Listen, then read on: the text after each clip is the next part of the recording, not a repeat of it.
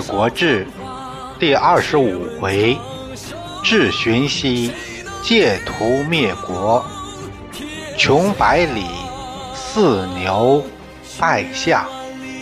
第三节：百里奚拜相。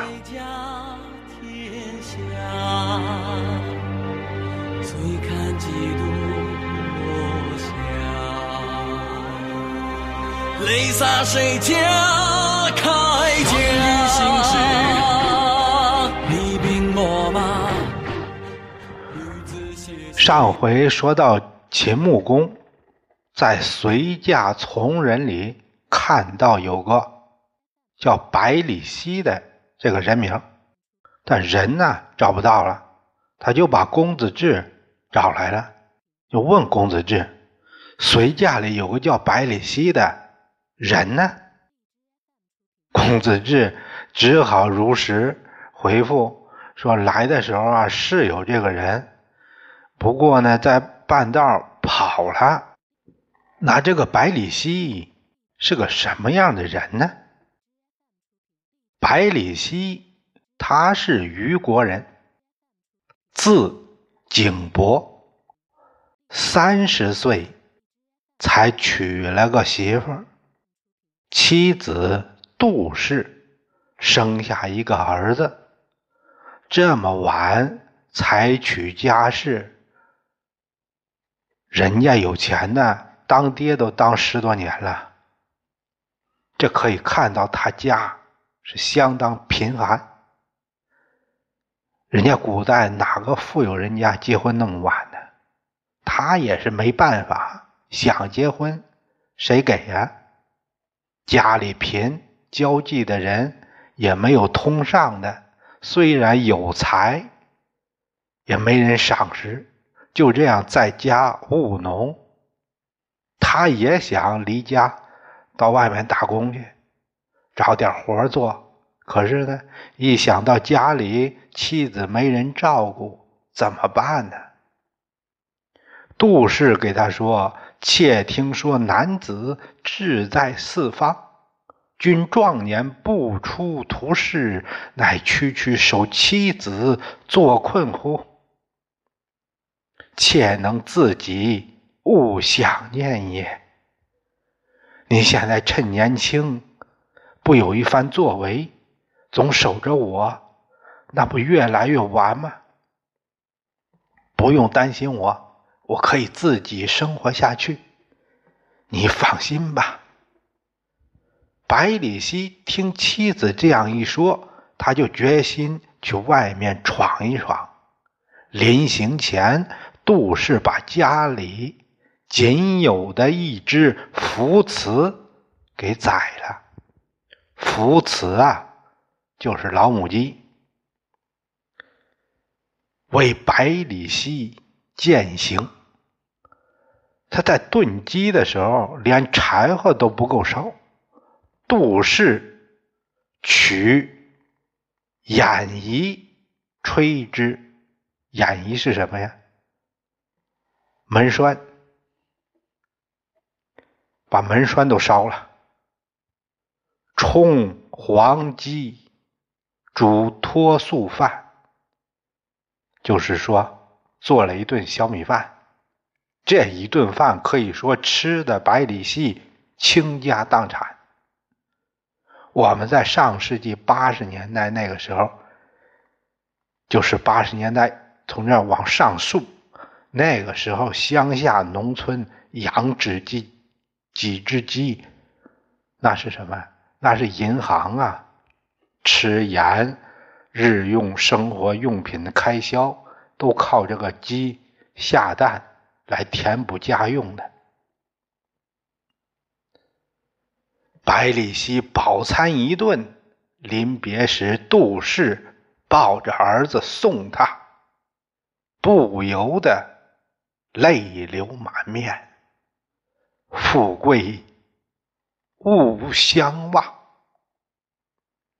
你要是在外面混好了，发达了，别忘了我们娘俩。百里奚也是掩气而别。百里奚先是到了齐国，想给齐襄公做事，可是没有人引荐，哪个知道你有才呢？就这样，也没有打工的地方。后来连吃饭都成了问题，起始于治邑，到了要饭的地步。治邑是哪儿？现在的安徽遂溪县的临滙镇，当时属于齐地，后来又成了宋地，再后来又成了楚地。这个时期不同，管辖权也有变化。治地有个人叫。简书，他看到这个要饭的和别人不一样，就说他子非其人也，你呀不是要饭的，外行。他把百里奚请到家里留他吃饭，两个人就聊起来了。这一聊，简叔感到这个人不简单。什么时事政治哪的情况都很了解。简叔叹了口气：“嗨，一子之才，而穷困难尔，岂非命乎？您这才干，就是因为没有通达的路子，才落在这样的地步。难道这就是命吗？”简叔让百里奚住在了自己家，并且结为兄弟。简叔比百里奚大一岁，百里奚是弟弟。简叔家也是贫贫困户。百里奚经简叔介绍，给村里一家放牛，别说工资了，管饭就行。这个时候正好赶上公孙无知弑齐襄公。公孙无知不是连管那个事件嘛，把齐襄公给杀了。那个时期，公孙无知成了齐国的国君，正在招贤纳士。百里奚就想去，简书说：“先君有子在外。”无知非分切力，终必无成。这齐襄公的儿子都在国外呢，无知这个政权缺乏正当性，很难长久，还是别去了。百里奚就听了简书的，他没去。后来听说周王子颓好牛，那个子颓好牛。哎人家把牛是当宠物养的，凡是给他养牛的都是高薪。百里奚想，我还是去周氏吧，这儿只能混吃的，到那儿能多收入点于是他辞别了简书，去周。临走前，简书告诫这个弟弟：丈夫不可轻失身于人。视而弃之，则不忠；与同患难，则不治。此行必慎之。我料理家事，当至州相看也。入职啊，要谨慎，要选对人。首先要看准人，要不然你干了几年，看这人不行，你不干了。显得你不忠。要是说不离不弃呢，又显得你很愚蠢。所以呢，弟弟，你此去要谨慎呐。我这边把家里的事儿办一下，你先去，我随后到周去看你。就这样，百里奚到了周，周王子颓接见了这位养牛专家。两人大谈养牛秘诀，很是投机。子颓就很欣赏百里奚，想纳为家臣。这时候，简书就从治来到了周。百里奚把简书介绍给子颓，两人也做了一番交谈。回到住所，简书对百里奚说：“颓志大而才疏，其所欲皆产产之人，必有际遇非望之事。吾力见其败也，不如去之。”这个人呢，想的挺高，但根本就没那能力。你看他身边都是一些投机分子，靠巴结拍马上位。靠陷害别人上位，这都什么玩意儿？就这些人在他身边鼓捣，他一定会有非分之想，那倒霉很快就来了。你还是别去那儿干了。百里奚认为也是。哎，他想到离家就这好几年了，回家一趟看看吧。简叔一听百里奚要回虞国老家，他说：“虞有贤臣公之奇者，吾之故人也。相别已久，吾意欲访之。地若还于，吾当同行。虞国啊，我有个认识人呢，叫公之奇，是我好友。哎，多年没见了。”我也正想去看看他呢。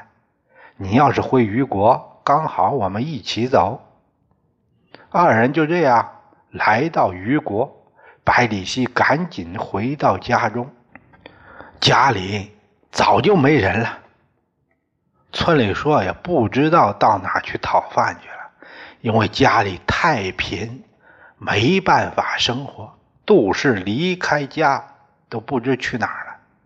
百里奚看着空落落的院子，看着连块门板都没了的家，他的眼泪扑簌簌洒在了衣襟上。简叔和公妻公之奇相见，老朋友相会，当然很高兴了。简叔就把百里奚介绍给公之奇。说他是个有才人，公之奇就把百里奚推荐给了愚公，愚公就让他做了中大夫。这搞了半天，百里奚在仕途的路上，还是在家门口找到了工作。要不说朝里没人，有才没渠道不行。简书。也见到了愚公，他对百里奚说：“吾观愚君见小而自用，亦非可与有为之主。这愚公啊，爱贪小便宜，并且刚愎自用，不是个有作为的君主啊。”第九贫困。辟之于在陆地，即欲得少水，自如矣。哥哥，像我这条件的，自己都快成鱼干了。现在别说小河了，就是有一瓢水，对我来说也能缓解一下困境。要不真的就死掉那份上了。哪还能挑那么细呀？地为贫而事，吾难足辱。翌日若见访，当与送之明禄村，其地优雅，吾将不居于此。唉，也是啊，兄弟，你现在吃饭都成问题了，那就先干着吧。我也不好说什么了，等以后有机会，咱们就在宋地的明禄村相会吧。那环境优雅，是个居住的好地方。简叔就走了，百里奚就这样在愚公那儿干了几年。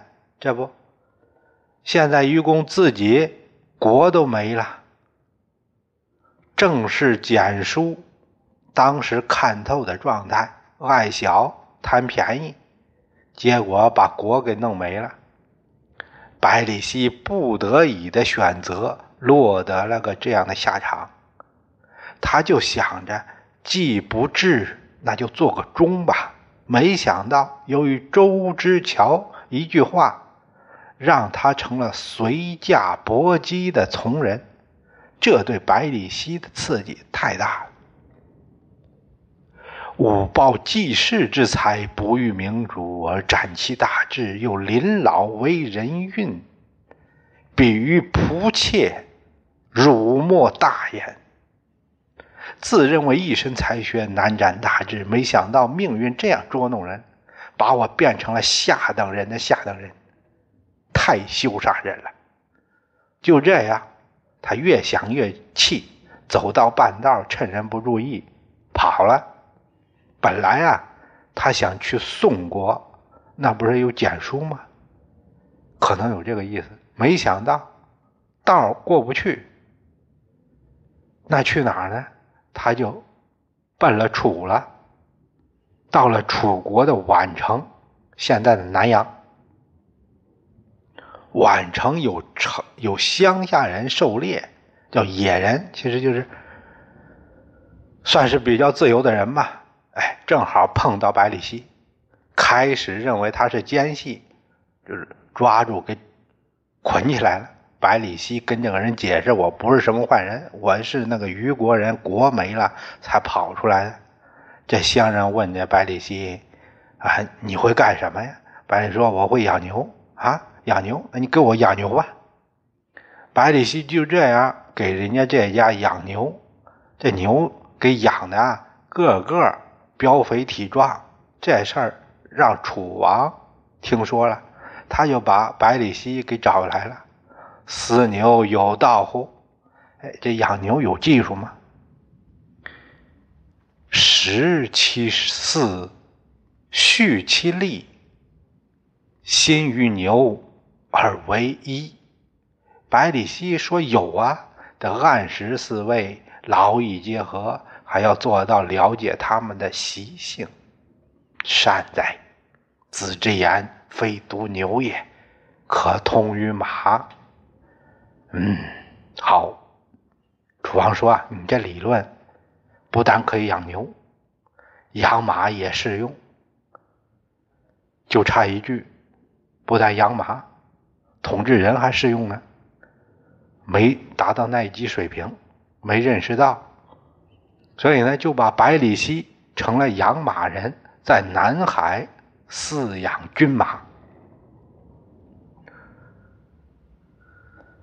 秦穆公就把公孙支找来了，向他了解一下百里奚的情况。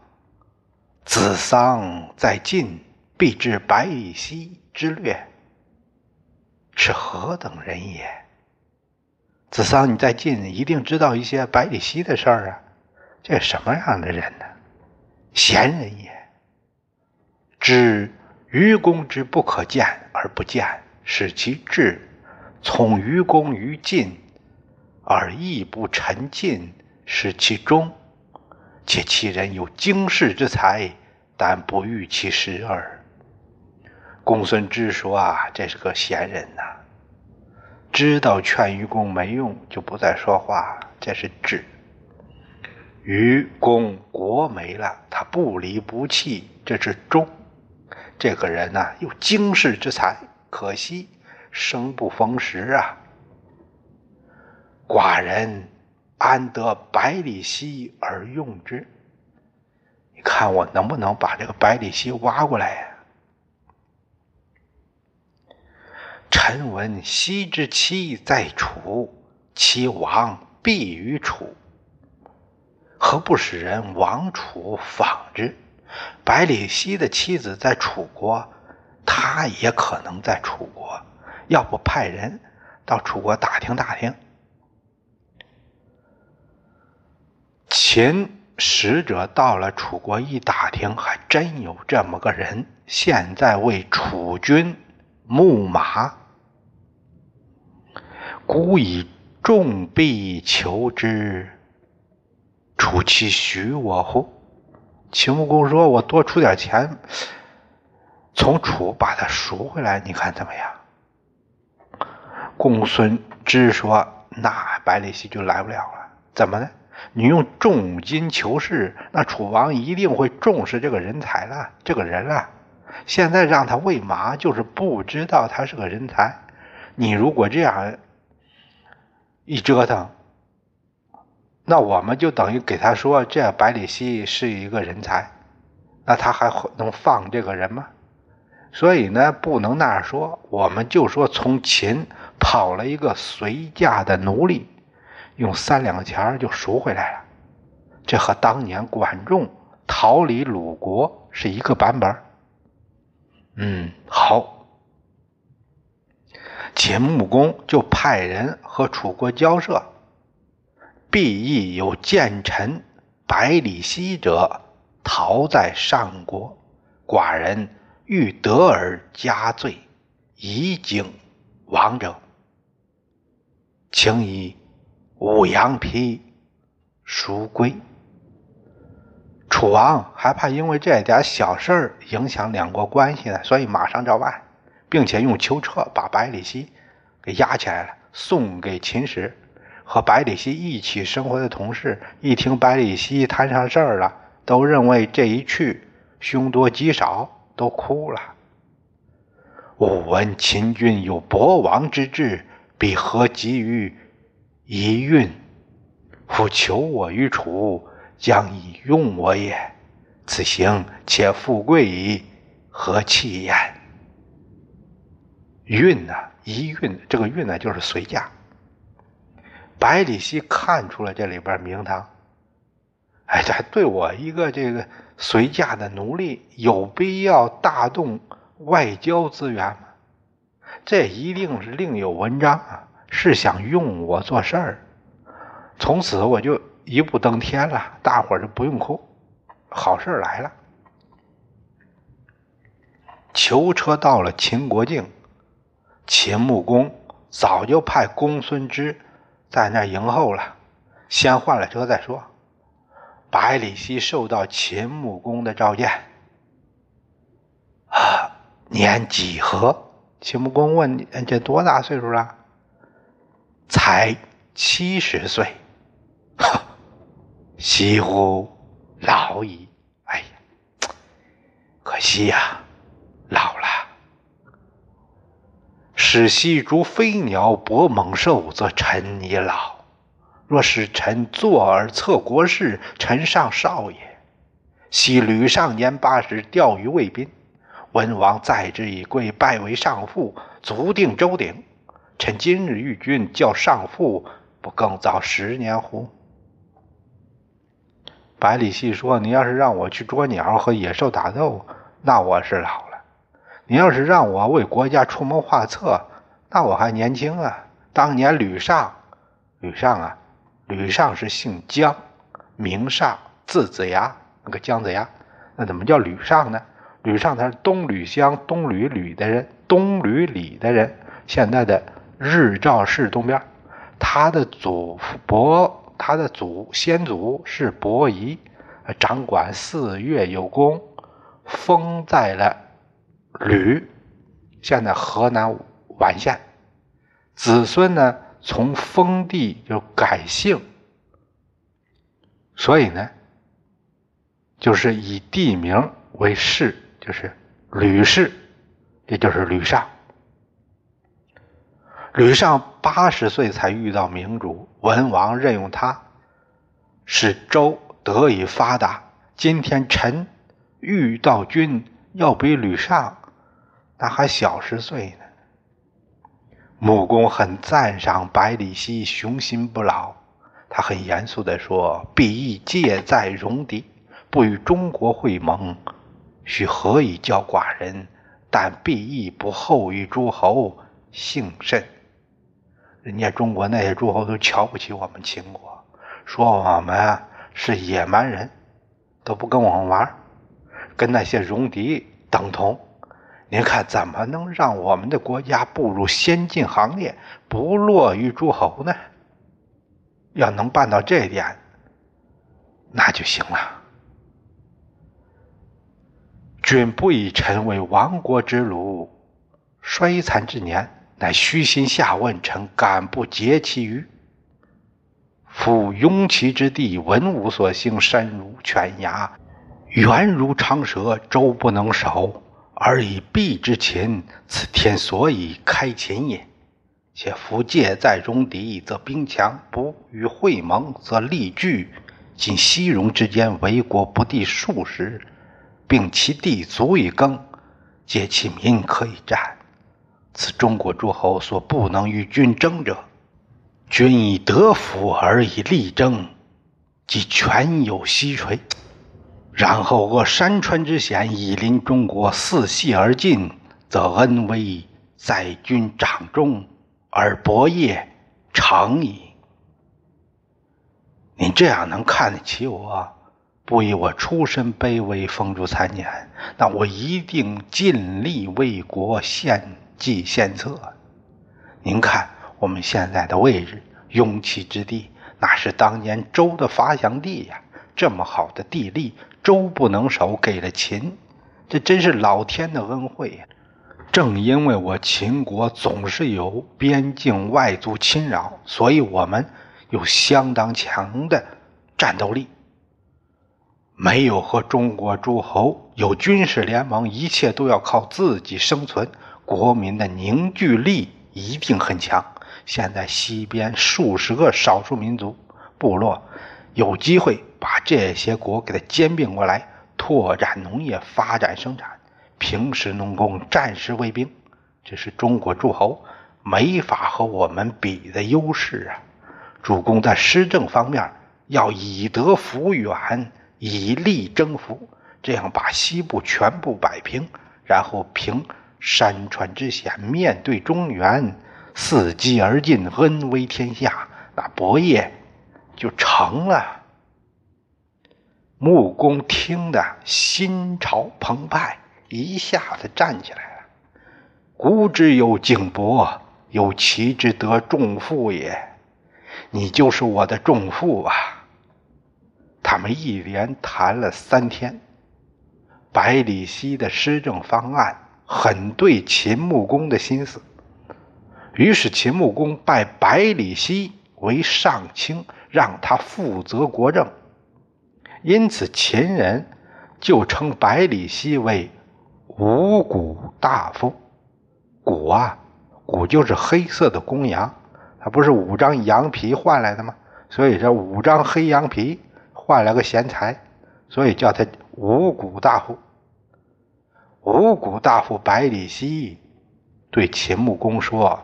我不适合这个高位，臣推荐一人，可为上卿。修我兵甲。